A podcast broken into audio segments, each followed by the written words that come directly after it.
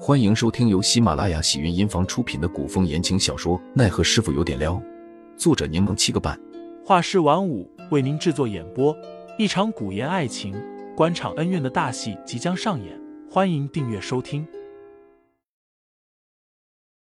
第两百零二章赐婚下。凌寒应了声，微笑着说明白了，：“杜潇潇呆立原地，小声嘟囔着。明白什么了？是明白我择偶标准了，还是明白我这话是说给你听的了？”紫金阁内，张启忠正在看各处汇报上来的情报与文件。郑颖浩不顾张川的阻拦，横冲直入。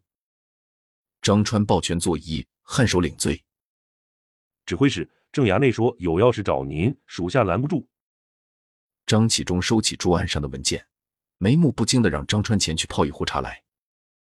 郑颖浩坐在张启忠对面，面色凝重的叹息了声。你听说了吧？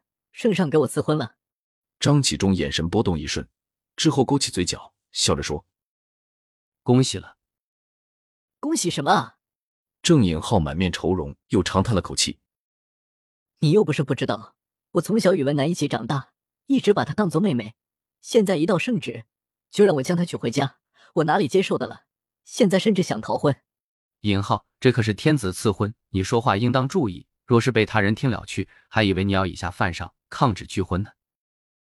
这不是在你这儿吗？我有什么好担心的？郑颖浩拍着桌子抱怨道我还不想成家呢，一旦成家便要立业。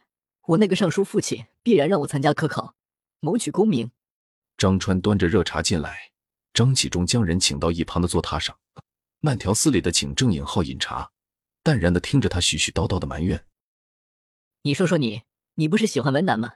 你怎么不知道在圣上面前争取下？现在可好，圣旨一下，断没有收回去的道理。我可得替你娶了文楠了。郑尹浩，莫要胡言乱语，张启忠眉头微皱，提醒道你日后说话可要注意些。魏小姐一向在意名声，若此话从你口中传出去，你让世人如何看待她与我？：“郑颖浩见张启忠含着脸，这才说道。我知道了，下次一定不会如此乱说。可我心中郁闷，只能找你说上两句了。张启忠开解道魏小姐出自名门世家，端庄娴雅，你们门当户对，她与你又是青梅竹马，既然已经定亲，于情于理，你都该对她好些。：‘郑颖浩满脸意外。你现在称呼怎么都变得这么生分了？就因为他与我定亲了？’张启忠没有回应郑颖浩的话，而是继续说道你这样的身份，日后成婚对象也必然不能由自己选择，倒不如乖乖的奉旨成婚，收收性子也好。：‘郑颖浩更疑惑了。你既然开导起我来了，难道不应该也跟我一样郁闷头疼才是吗？你这人，张启忠失笑。既然认定了我会郁闷头疼，那你还来膈应我？郑颖浩虽然一直被尚书父亲所保护，又没在朝堂官场浸润过，略显傻白甜，但他在风月场里打滚多年，自然察觉到了张启忠的不对劲。他眯了眯眼，靠近张启忠，问道。启忠，你莫不是移情别恋了吧？张启忠扫了眼郑颖浩，将他推开一尺远。我并未钟情，又哪里来的移情别恋？果真不愧是监亭司的指挥使，也太会隐藏自己了吧？郑颖浩大受震撼。你之前与我接触亲近，一是因为我并未党父，二不就是因为文楠的吗？人人都说你纨绔放浪，我倒觉得你聪明的很啊。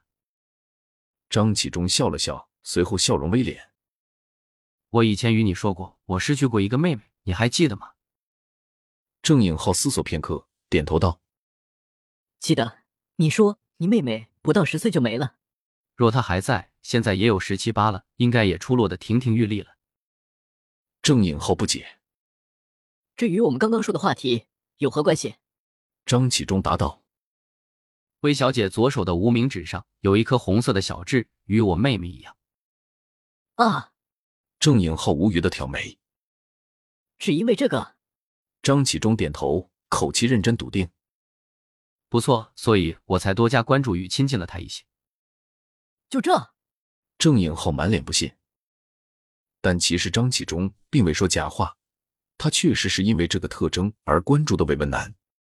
然而，魏文南端庄秀雅，身份尊贵，在一众闺秀中十分出众，自然也会吸引情窦初开的少年。听众老爷们，本集已播讲完毕，欢迎订阅专辑，投喂月票支持我，我们下集再见。